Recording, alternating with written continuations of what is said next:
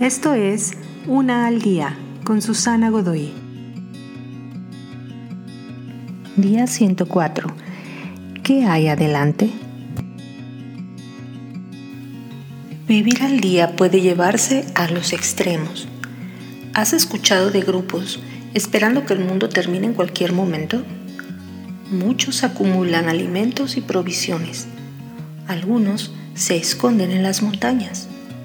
Muchos otros incluso terminan con sus vidas.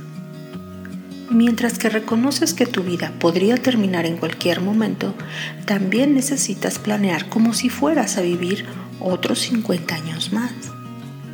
Necesitas aprender a vivir el día de hoy, pero también los que están por venir. Planear para el futuro es importante porque tu vida no se supone que sea solo una serie de pequeños y deliberados momentos.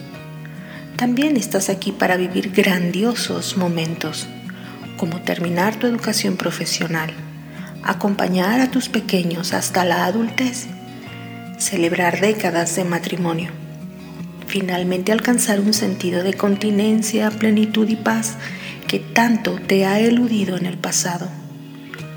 Nada de esto sucede de la noche a la mañana y nada de esto sucede sin mirar hacia un futuro que es posible y vale la pena perseguir.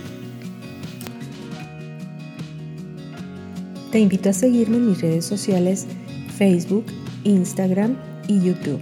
Busca las descripciones aquí abajo. También, si gustas apoyar este trabajo, encuentra el botón de donación vía PayPal que se encuentra en la descripción de este audio.